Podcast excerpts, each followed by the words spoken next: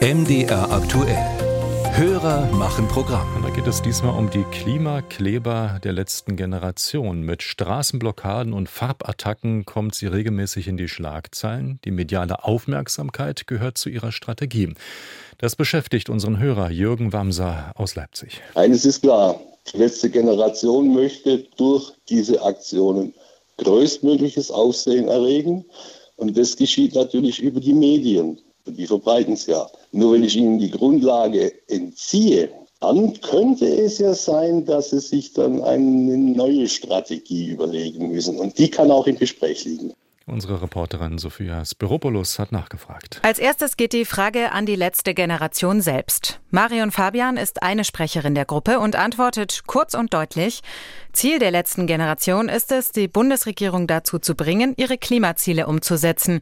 Nur davon hängt es ab, wie viel und wie lange noch protestiert wird. Ja, kann ich mir durchaus vorstellen, dass wir aufhören, wenn die Regierung diese politische Wende einleitet und Deutschland bis 2030 fossilfrei macht. Aber was würde passieren, wenn es weniger Aufmerksamkeit von den Medien gäbe?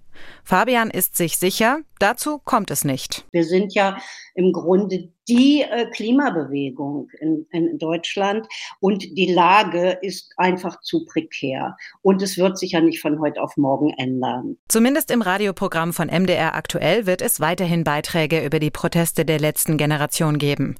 Michael Kaste leitet hier die Redaktion Politik und Zeitgeschehen und diskutiert und entscheidet jeden Morgen gemeinsam mit dem Team des Sendetages, welche Themen ins Programm kommen und welche nicht.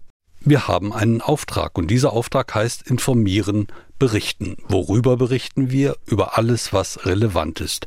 Und dann kommen wir zu den Klimaklebern. Das sind Aktionen, die finden einige Leute gut und ganz viele Leute finden das schlecht. Aber wenn in großen Städten wie Leipzig, Halle oder Berlin systematisch der Verkehr blockiert wird, dann ist das eine relevante Information. Und deshalb berichten wir darüber.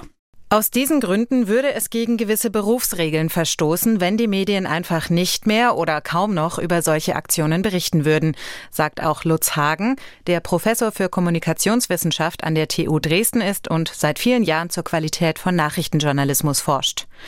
Er würde die Frage unseres Hörers allerdings anders stellen, sagt er.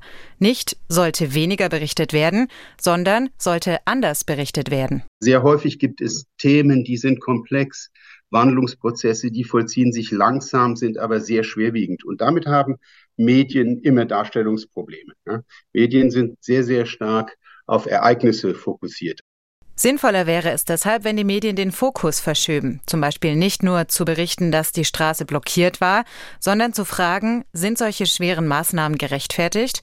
Versagt die Politik wirklich oder ist das übertrieben? Und da kann Journalismus wieder sehr viel leisten indem er eben nicht nur auf dieses oberflächliche Geschehen schaut, sondern indem er sich genau anguckt, welche Themen stehen dahinter, dass er auch diese Mechanismen, wie hier kommuniziert wird, transparent macht und die Sachthemen. Genau das fordert die letzte Generation auch immer wieder und inzwischen mit Erfolg, sagt Sprecherin Marion Fabian. Sie beobachte, dass die Berichterstattung vielfältiger werde und viele maßgebliche Medien inzwischen dauerhaft über die Klimakrise berichten, zum Beispiel mit eigenen Podcasts oder Ressorts. Musik